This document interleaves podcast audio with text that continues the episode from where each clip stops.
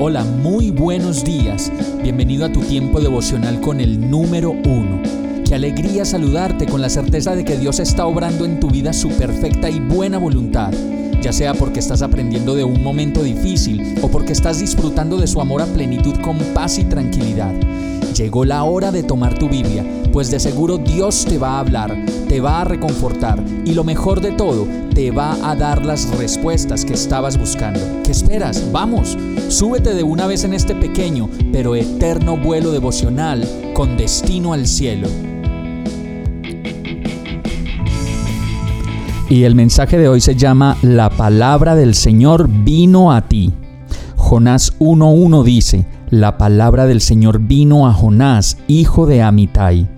Y es impresionante ver cómo en la Biblia constantemente leemos cosas como, y la palabra de Dios vino a Moisés, vino a Elías, la palabra de Dios vino a Ezequiel, a Jeremías, a Oseas, a Ageo, a Abdías, a Amós. La palabra de Dios vino a Joel, a Miqueas, a Naún, a Sofonías. En fin, solo leemos y leemos que Dios les habló directamente o que la palabra de Dios vino a ellos.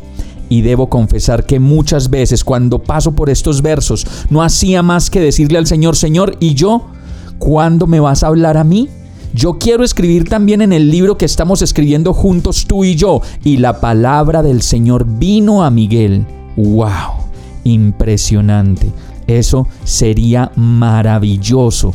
Aún así, al leer en esta ocasión el libro de Jonás, en ese primer verso que dice, la palabra del Señor vino a Jonás, simplemente escribí, y la palabra del Señor vino a Miguel. Lo escribí ahí encima de la Biblia con mi lapicero rojo y entendí entonces que cada vez que leo la Biblia, la palabra del Señor viene hacia mí y me habla directamente, así como lo hizo con Jonás, con Abdías, con Miqueas, con Naún, con Sofonías, Ageo y muchos otros más. De eso se trata nuestra relación con Dios, solo de darnos cuenta de que la palabra del Señor viene a mí cuando abres sus páginas y te sientas al lado de Dios para recibir sus instrucciones, la palabra viene hacia ti. La tarea final está en obedecer cada coordenada y cada dirección que el Señor nos dé, así como lo hizo con Jonás, y no propiamente de hacer lo que hizo Jonás, que fue hacer su propia voluntad. Vamos a orar.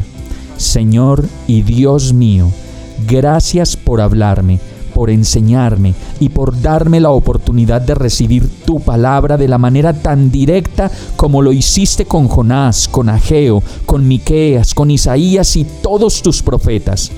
Háblame todos los días y abre mis oídos para escucharte y para seguir tu dirección. Quiero pasar mi vida contigo, pues a tu lado me siento seguro, me siento confiado y feliz. Y todo esto te lo pido en el nombre de Jesús. Amén. Hemos llegado al final de este tiempo con el número uno. No te detengas, sigue meditando durante todo tu día en Dios, descansa en Él, suelta los remos y déjate llevar por el viento suave y apacible de su Santo Espíritu. Solo compártelo con quien lo necesite y ames. Hoy, de la mano de Dios, todo será un gran día. Para más información visita nuestra página www.iglesiabierta.com o llámanos al 313-334-0116. Oramos y rogamos para que cada día te enamores más de Dios y para que no pares de pasar todo tu tiempo con el número uno